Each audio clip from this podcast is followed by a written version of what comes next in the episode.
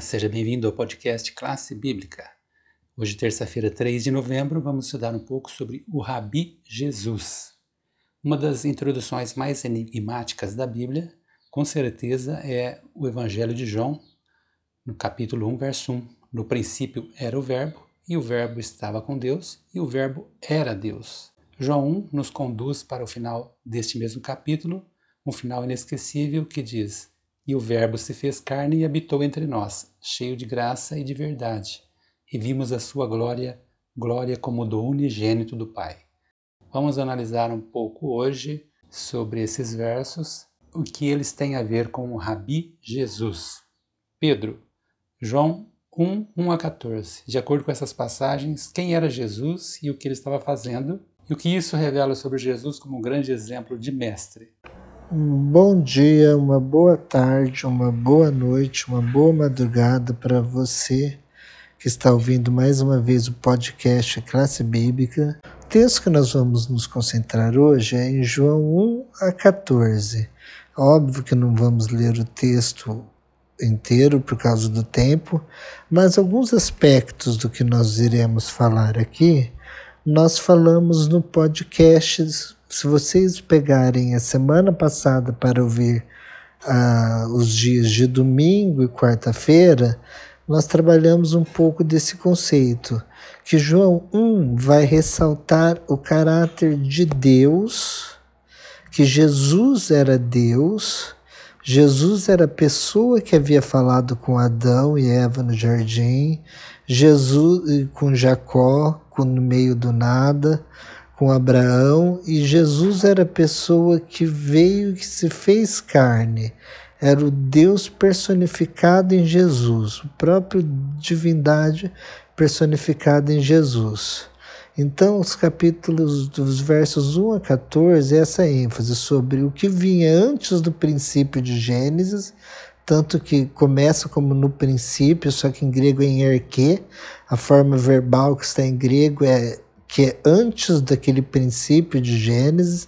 Esse no princípio era a palavra, a palavra estava com Deus e a palavra era Deus, Kaiteus em Logos, que está em grego. Então, e Deus era a palavra, né? Mas a tradução é a palavra era Deus, ou o verbo era Deus, mas a tradução mais correta para Logos é palavra porque vem de um conceito judaico de davar, que era a forma de que é a palavra, como Deus se manifestava. Então, João está dizendo que o Yahweh do Antigo Testamento, o Jeová, era o próprio Jesus e ele se fez carne. É interessante o verbo que ele usa quando ele fala habitou nas nossas traduções entre nós. Ele em hebraico ele usa o verbo sheknou entre nós, é como Shekinah entre nós. Se nós olharmos em Êxodo 35, verso 8, nós vamos ver que tem lá: E me farão um santuário para que eu possa habitar no meio deles.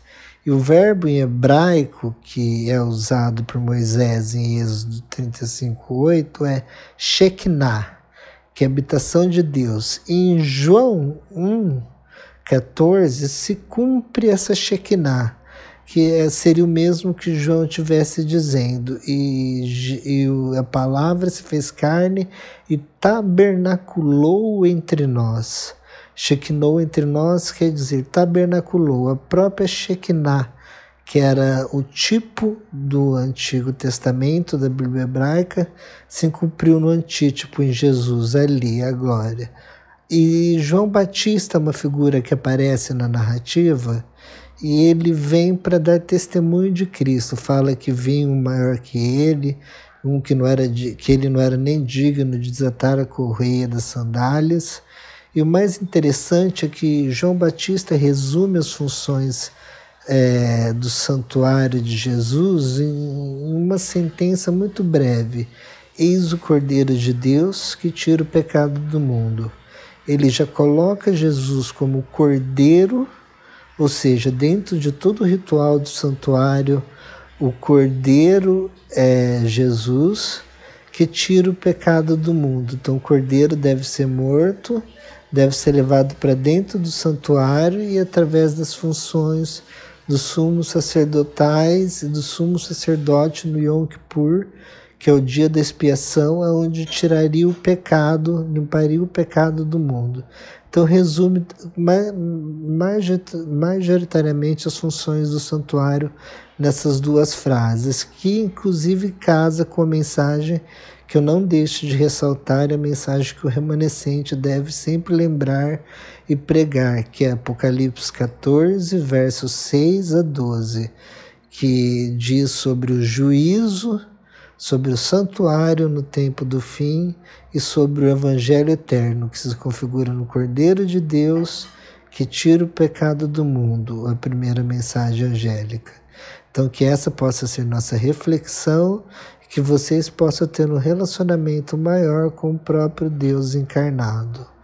Um abraço e até mais.